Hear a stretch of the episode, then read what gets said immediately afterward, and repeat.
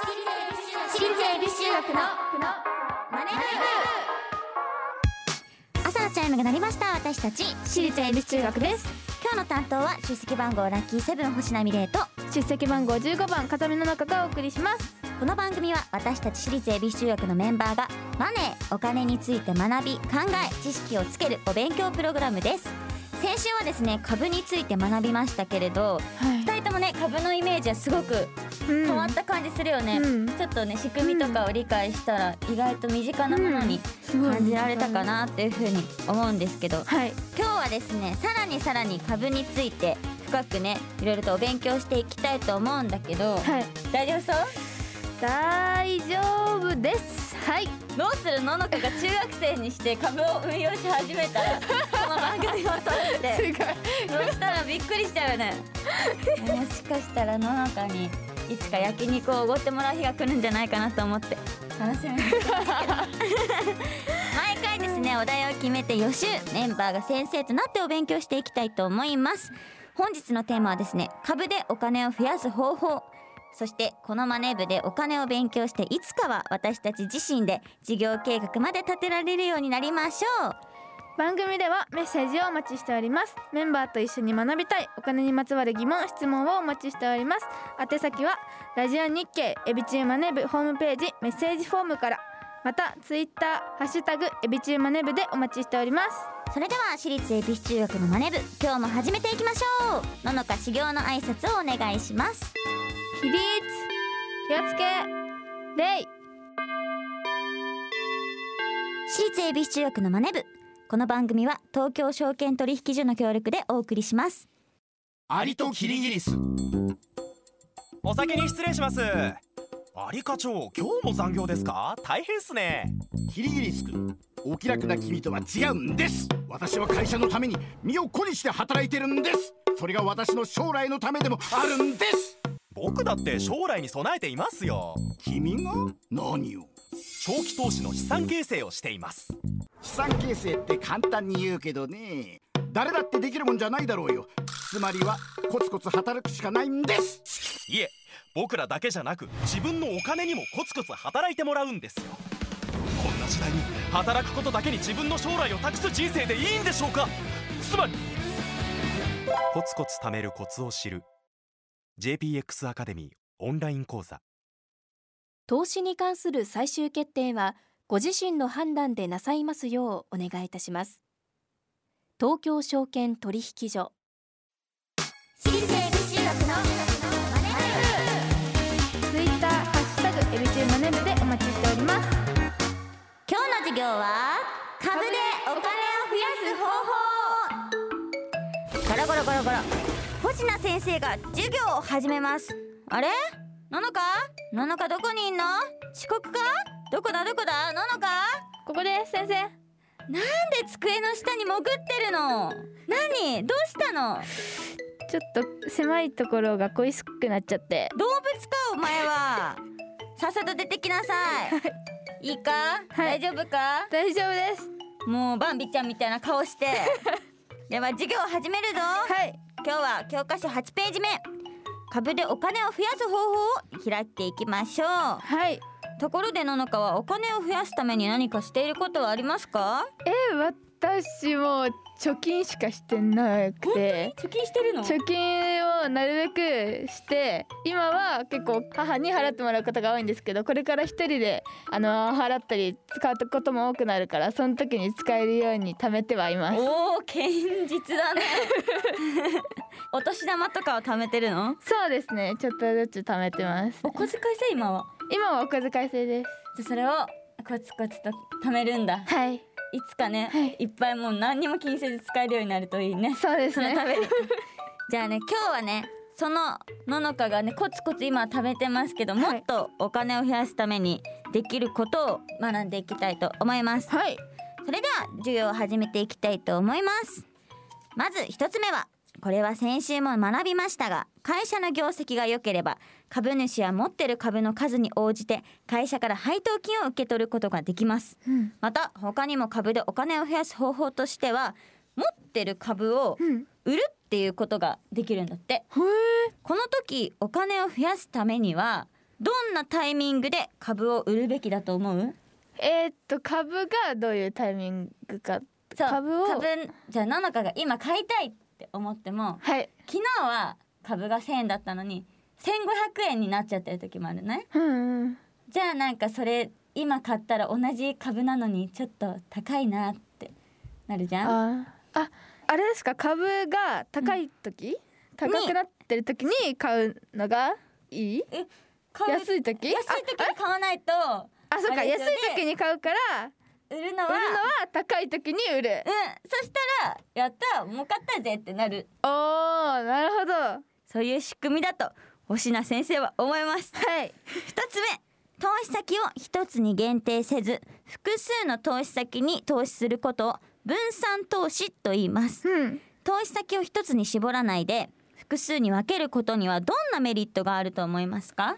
へえなんだろうな。え例えばはい。星名株真山株じゃあはあ2つあります、はい。で星名株がいやいやめちゃくちゃいいね来てるねーってなってるけど、うん。真山株はちょっとなんか最近前山のポニーテールの調子が悪いから、うん。ちょっと下がってる時があります。はい。でなんか前山全然ポニーテールしてくれないから、うん。その株価が前山株の株価がどんどん下がっちゃうの。あー。あでもでもミレイちゃんが星名株はいいから。いい感じに上がってるから前山株がガタガタって、まあ、全然ポニーテールしないじゃんって言って、うん株価が下がったとしてもあ大丈夫なのか。大丈夫ってあの自分が投資する株でもいろんな種類のものを買っておくことで、うん。何か一つダメになっちゃった時でも補えるよっていうのが分散投資のメリットです。すはいはいはい。それでは続いて参りましょう、はい。3つ目株式投資は投資期間に応じて大きく3つの投資スタイルがあります。はい。短期投資中期投資長期投資というその3つに分けることができて、うん。この中でなるべくリスクを減らして利益を狙う投資の王道と言われている方法はどれでしょう？えリスクを減らす。すごい短い間に投資をするのが短期投資。うん。で中期投資っていうのは短期投資よりも少し長い期間で投資をしていく。で長期投資はもう何年もかけてずーっとずっとゆっくり上がったり下がったりするのを見てじじわじわと上がっていくのを待つっていうスタイルなんですあーどえー、どうなんだろう。え長期投資だと思うんですけどけど。それはなんでですか？えなんか長い方がなんか儲かりそうだなと思ってなるほどね。よくよく。じわじわと儲かるかもしれないって。そう。星名的にも長期だと思うんですおよー。それではじゃあ答えを見ていきたいと思います。はい。じゃあまずね株をどのようなタイミングで売るべきだと思うっていうふうに質問しましたけど、はい。お私たち正解。株価の値上がり。おーやった自分が買った時の株価よりも上がっていたらその分得するよっていうことです、そして2つ目分散投資のメリットは、おこれも私たち正解です。被害を最小限に抑えることができます。はい。ね前山株がねダメでも星名株が大丈夫だよっていう。そうですね。前山に怒られそうだ。ごめんね前山 前山のポニーテールは永遠だよ。一応謝っとこうと思って。すいません。すいませんすいませんじゃあ3つ目。投資スタイルが3つありますけど短期中期長期投資の3つがありますけど、はい。リスクを減らして利益を狙うえ投資の王道はですね正解です。長期投資！イイエーイ！じゃあちょっとねここから先は講師の方に詳しくお話を聞いていきましょう、はい。お金の知識を体系的に学べるサイト相沢投資大学の梅木かな子さんです。よろしくお願いします。はい、相沢投資大学より参りました。相沢証券の梅木かな子と申します。よろしくお願いいたします。お願いします。ということでいろいろと質問させていただきたいんですけど、はいあのお金を株で増やす方法っていくつかあるんですか？あ、そうですね、あります。えっと先ほどですね、皆さんがえっと勉強されたところにもかかってくるんですけども、はいまず最初にイメージしやすいのがですね、まあ株価の値上がり。まあ例えば株を買った時、株価が500円だったとします。で次に自分が株価をチェックした時にまあ1000円になっていました。そうするとその株を売ったら皆さんいくら儲けますか？500円。500円儲けますね。でその値上がりを利用してお金を増やすというのがもう単純に株価の値上がりという仕組みになっております。で2つ目がですね配当金になります。でまあ簡単に言えばあの会社側からですね自分たちの会社の株を持っている人たちにまあ儲けの一部を還元するお返しする仕組みとなっております。こちらについてはまた後ほどちょっと詳しくお話できたらなと思っております。はい、でここまで2つ紹介したんですけども、はい。でまさにここまではお金いわゆる現金が増えるっていう手法だったんですけども、今回はですね他にも株主優待というものがございまして ご存知ですか？あの桐谷さんが自転車こいで一生懸命あの株主優待が使い切れないってよくそうそうなんですよ実際株主優待で生活しているっていうのもですねテレビで取り上げられることもありまして結構話題にもなっているんですけども、まあ、そもそも株主優待って何なのっていうお話なんですけども、これはですね、えっと、会社が株主に対して自社の商品であったりとかサービスをですねプレゼントするものになります。でその自分の会社が持っている商品サービスに限ってしまうので自分が持っている株によってもらえるものは様々異なります。はい例えばですね、まあ、皆さん大好き某夢の国であったりとかこちらのテーマパークの、はい、会社の株を買っていれば、そこのパークチケットがもらえたりだとか。最高だね。そう半年に1回もらってこう友達と行くみたいなことも結構実際それでファンの方たち入ってる方とかも結構いるんですよね。で他にはまあ飲食店、まあ、レストランとかを経営してる会社であれば、まあ、そのお食事券であったりとか割引券っていうのがもらえて、まあ、結構これなんかお孫さんと行きたいあのおばあちゃんとかおじいちゃんがちょっと入って一緒に行くみたいな、まあ、例えばまあファミレスだったりとかですね。そういったところのお食事券をまあ株主優待としてもらいたいっていう人で結構活用されている方も多いんですよ。じゃあ株を買っとけばいろいろと無料であそう。なん楽しめちゃうっていう。おーすごい。その利益もあるんですね。はい、はい。どういうタイミングでそれがやってくるんですか？あえっと、配当金とか株主優待ってもらえるタイミングは会社によってそれぞれ決まっているので、まあ、何月に絶対もらえるっていうのはちょっと言えないんですけども、まずそのもらうためにですねちょっと前のステップがありまして、はい。権利確定日っていうのがあるんですよ。ほうほう。これ何か予想できますか？え？えーいついつまでに株をどれぐらい買ってる人がみたいなやつですか？あちょっえ？なんだ？星野さんちょっともう惜しいのでもうほぼ正解みたいなもんですね。で権利確定日っていうのはまあ聞き慣れない言葉だと思うんですけども、まあ、実はその株をですね買っただけでは配当金であったりとか株主優待って必ずもらえるものではないんです。でもらうためにはですねこの権利確定日という日に株を持っていることが条件になるんです。まあ、例えば31日が権利確定日であればその31までに、まあ、A 社の株を持っている人が対象者になるっていう話なんですけども、まあ、とその目印になる日がこの権利確定日という日になります。じゃあその日までにちゃんと持ってないとあー逃しちゃったとかあるんですか？ねありますね。で実際その権利確定日っていうのはその権利を与えられる人っていうのが決まる日であるので配当金であったりとか株主優待を手元にもらえるのがもう少し先になってしまうんですね。で権利確定日って3月末に、えー、と設定している会社が多くてですね会社も学校と同じで4月始まりの3月締めになるんですね、なのでやっぱ3月の終わりっては皆さん成績表をつけたりとかすると思うんですけども、会社も一緒でこの3月を決算月というふうに会社では呼んでおります、でこの多くの会社はですねこの決算月を、まあ、その配当や株主優待を上げる人を確定する月としてましてで実際その後、まあ大体3か月後ぐらいが多いですね、まあ、6月ぐらいにもらえるかなってところが多いので、まあ、その詳しいことについては皆さんそれぞれご自身で調べて気になる会社があれば調べていただけたらなと思います。はい、ありがとうございます。え、なんか実際にじゃあ株をやってみようってなったら、はいどれぐらいのお金が必要になるんですか？そうですね結構まちまちになりますけども株価っていうのが一株の値段なんですよ。例えば株価皆さん見たことあると思うんですけども、株価100円って書いてあったら一株が100円になるんですけども、株っていうのは売買単位がありまして100株単位になってるんですね。なので最低100株からしか買えないっていう条件があるので、かける100した値段が最低金額になるんです。なのでまあちょっと某大きい、まあ、ゲーム会社は何万円とかするので、まあ、かける100してしまったら何百万まあ結構皆さん知ってる企業とか結構高い値段とかが多いと思うんですけども、まあ低いところから行くと、まあ何百円の株価とかもありますので、まあ、何万円からえー株っていうのは投資することが可能です。でちょっとまた株とはちょっと別のお話になってしまうんですけども、実はですねあの1,000円単位から始められる投資っていうのもございまして、まあ、その積み立て投資っていうんですけど、聞いたことありますか？一番最初の授業で出てきました。お出てきましたか、はい。その時に花見さんいらっしゃったんですかね、はい。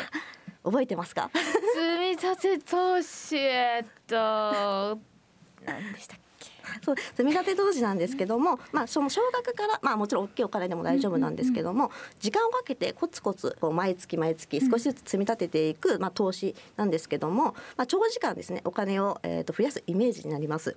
で積み立て投資っていうのはですね、まあ、個人投資の、ね、最大の武器である時間を、えー、と活用している手法でして、まあ、実際私も毎月1万円ちょっと積み立て投資をしてるんですけどもで、まあ、その社会人になって早3年ぐらいなんですけども、なので大体30万ぐらい、まあ、プラス利益が出てればっていう形になるんですけども、まあ、そう見ると結構大きいんですね。うん。一気に30万を積み立てるってなかなかできないかなと思うんですけども。ちょっとずつちょっとずつ、ちょっとずつ。ちょっとずつ積み立てていく手法っていうのがありまして、まあ、そういったものであればあのすぐに大きいお金まとまったお金がなくてもですね、まあ、時間は有効活用していただいて小さな金額からでも投資っていうことができますね。私すごいケチなんですよ。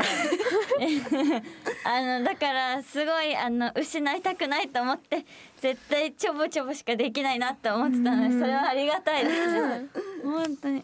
こう株をじゃあ実際買ってみようってなったらいっぱいありすぎて、はい。何を買えばいいのかが分かんなくてどういう株を買うのが一番ベストなんですか？そうですね。やっぱ株っていうのは、まあ、正直将来の値段っていうのはわからないので、まあ、こういう株を買えば必ず儲かるっていうのはちょっとやっぱお伝えはできないんですけども、まあ、投資のコツとしましてはですね、まあ、そう上手に安い時に株を買ってですね高い時に売るっていうのが、まあ、鉄則ではあります。うん。でまあ、でもこれがどんなプロの方でもですね必ずできるというわけではなくてですねなかなか難しいことだと思うんですね。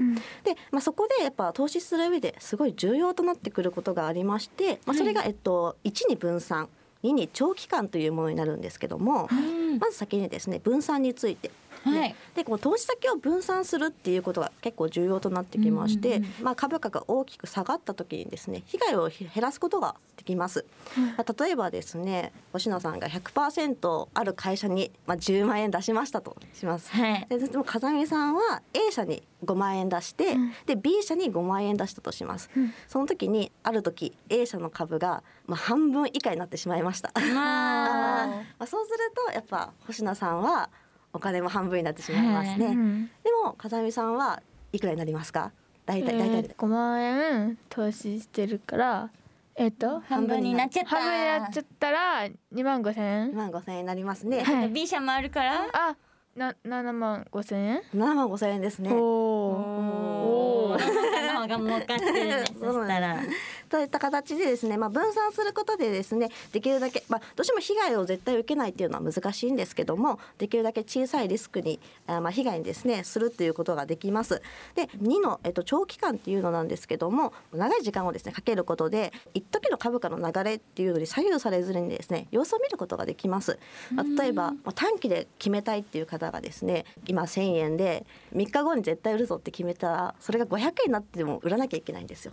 それもやっぱ損になるじゃないですか、うん。でも長期であればじゃあ500円の時はまた様子を見てでまた上がってきた時にじゃあ売ろうっていう、まあ、時間をかけて見ることが様子を見ることができるので、うあん怖い怖い怖いってなんないですか？そうです長屋でやってて。あ怖い怖い。どうしようどうしようってななりるなりますけどもやっぱそこでやっぱ強い人はそこでまた待つ。または買い足してしまったりする方もいらっしゃるんですけど。も下がってるから。そうですね。なのでまあそういった形でですね積み立て投資と同じような仕組みですね。で積み立て投資っていうのは例えば1万円毎月決めたら安い時に1万円分多く買ってで高い時ではですね1万円で買える範囲なので少なくなるんですよ買える量が。なので安い時に多く買って高い時に少なく買うので利益が上がりやすいですね。へえなので、まあ、そういった形の手法があるので、まあ、より、まあ、儲けやすくなるのかなっていう話ではあります。まあ、もちろん必ずという話ではないので、はい。じゃあどっしり構えることが大事っていうことです なるほど。なるほど。いやー勉強になりましたね。すごい。めなんっちゃ。かこう現実的にお金が目目の前に浮かんできた感じがする、うん。すごいイメージがつきましたで、まあ、今日いろいろとお話をさせていただいたんですけども、景気であったりとかあと政治情勢、まあ、為替とかもですね結構株価影響を受けることが多いんですね。